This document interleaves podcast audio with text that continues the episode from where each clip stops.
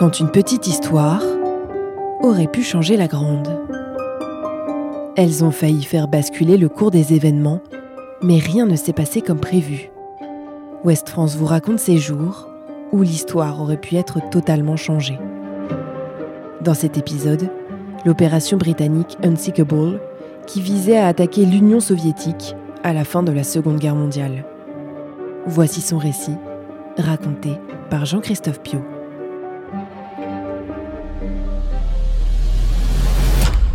De Stettin sur la Baltique à Trieste, sur l'Adriatique, un rideau de fer s'est abattu sur l'Europe. Prononcée en mars 1946, la célèbre phrase de Winston Churchill marque pour beaucoup le début de l'affrontement entre blocs de l'Est et blocs de l'Ouest au lendemain de la Seconde Guerre mondiale. Mais les dissensions entre les Alliés n'avaient pas attendu la capitulation de l'Allemagne et du Japon pour prendre un aspect dramatique, comme le montre l'une des archives les plus surprenantes de la Seconde Guerre mondiale, l'opération Unthinkable, qui étudiait à la demande de Churchill la possibilité d'une déclaration de guerre à l'URSS à l'été 45, le 1er juillet. Février 45, Yalta. La défaite de l'Allemagne nazie prise en étau entre les troupes soviétiques à l'est et le reste des forces alliées à l'ouest ne fait plus guère de doute.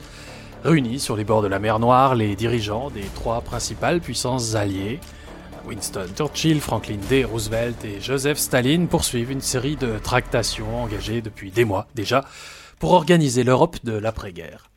Sur un plan stratégique, Staline est en position de force.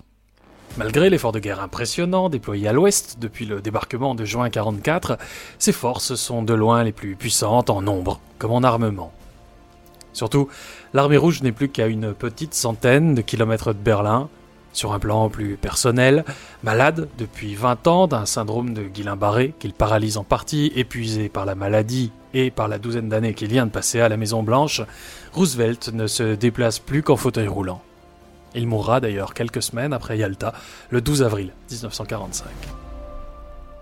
Pour l'heure, l'atmosphère est tendue entre des alliés dont les visions politiques et géopolitiques pourraient difficilement apparaître plus éloignées, plus que Roosevelt, sans doute Churchill se méfie de plus en plus d'un Staline qu'il suspecte de viser bien plus qu'une simple zone d'influence en Europe de l'Est. Une question surtout l'obsède, celle de la Pologne, occupée de fait par l'Union soviétique qui a installé un gouvernement communiste, le PKWN. Impossible à avaler, pour Churchill, la Pologne, où la Seconde Guerre mondiale a commencé, est un symbole, d'autant plus puissant que le Royaume-Uni a accueilli à Londres l'exécutif polonais en exil pendant la guerre et refuse de reconnaître le PKWN. D'où cette déclaration commune aux trois chefs d'État au terme de la conférence de Yalta, déclaration qui garantit solennellement l'organisation d'élections libres et sans contrainte dans l'ensemble des pays européens une fois la guerre terminée. Problème, Churchill, convaincu que la signature de Staline est de pure forme, n'y croit pas une seconde, à juste titre.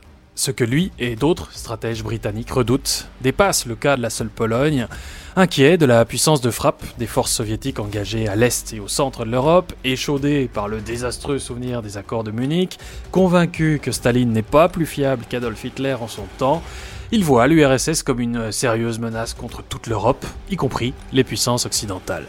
Après tout, pourquoi Staline déciderait-il de s'arrêter à Berlin, surtout si, comme le craint Churchill, les Américains, les Australiens et les Canadiens quittent rapidement l'Europe après la chute du Troisième Reich, laissant seul, face à l'armée rouge, une Grande-Bretagne qui avait déjà dû mener seule la guerre pendant de longs mois.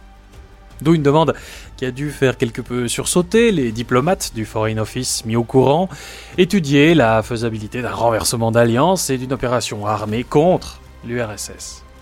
Réclamée avant même la capitulation allemande du 8 mai, l'opération envisagée est en soi une bombe. Engagée, elle signerait le début d'une troisième guerre mondiale, lancée par surprise contre le principal allié des Occidentaux. En témoigne le nom, retenu par le Joint Planning Staff de l'état-major britannique chargé de sa rédaction, Unthinkable, impensable, impensable mais pensé tout de même. Quels sont les objectifs de ce rapport, commandé il y a 75 ans exactement, mais rendu public en 1998 seulement Destiné à garantir des élections libres à la Pologne, sur le plan politique, il débouche sur le plan militaire sur une situation qui dépasse largement le cadre polonais que les auteurs du rapport soulignent d'entrée, je cite. Même si la volonté des États-Unis et du Royaume-Uni ne dépasse pas l'objectif d'un arrangement équitable pour la Pologne, cela ne limite pas nécessairement l'engagement militaire.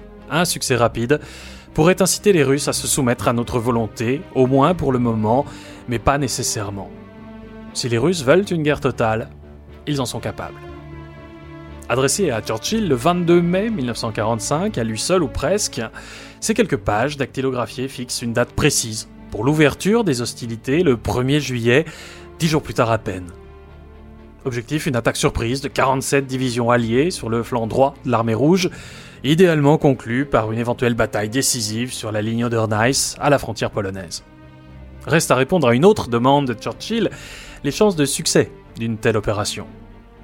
Elle repose, soulignent les auteurs anonymes du rapport, sur plusieurs postulats. Le soutien des forces polonaises, la continuité de l'alliance passée avec les États-Unis, la France et le Canada. Autre point, considéré comme une condition sine qua non, l'adhésion, full support, des opinions publiques anglaises et américaines, malgré l'épuisement provoqué par si longues années de guerre. Mais le plus beau est ailleurs. Si jamais cette attaque soudaine se transformait en guerre totale, battre l'Union soviétique serait alors presque impossible. Les services britanniques n'ont pas oublié l'échec de l'invasion allemande, l'opération Barbarossa, lancée en 1941, pas plus qu'ils ne sous-estiment la qualité du commandement et des troupes soviétiques, ou les rigueurs légendaires de l'hiver russe. Pire, les analystes estiment que le déclenchement de l'opération se traduirait immédiatement par une alliance soudaine des soviétiques et des japonais. En cas de conflit étendu, une victoire serait difficilement imaginable malgré l'avantage occidental sur le plan naval et aérien. Sauf, écrit le rapport, à imaginer le réarmement de ce qui reste des forces allemandes enrôlées en quelque sorte dans le camp occidental. La Wehrmacht, en soutien des Américains et des Britanniques, engage que les auteurs eux-mêmes ont dû se frotter les yeux en écrivant ces lignes.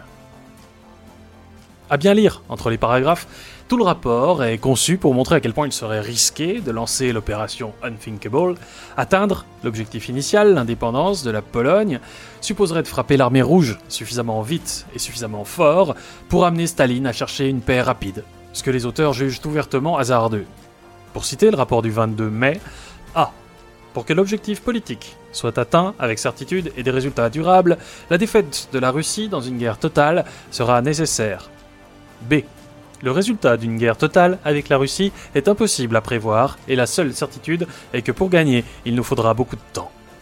Des alliés embarqués dans une guerre impossible avec le soutien de l'armée allemande et la perspective d'un Japon allié à l'URSS, l'opération Unthinkable est clairement aventureuse.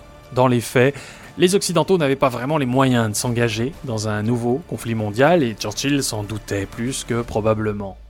En revanche, le document, rendu public en 1988 seulement par les archives britanniques, mais probablement éventé par les soviétiques dès le printemps 45, illustre la méfiance exacerbée, presque paranoïaque, apparue entre des alliés que rien ne réunit en dehors de l'objectif commun d'abattre le Reich.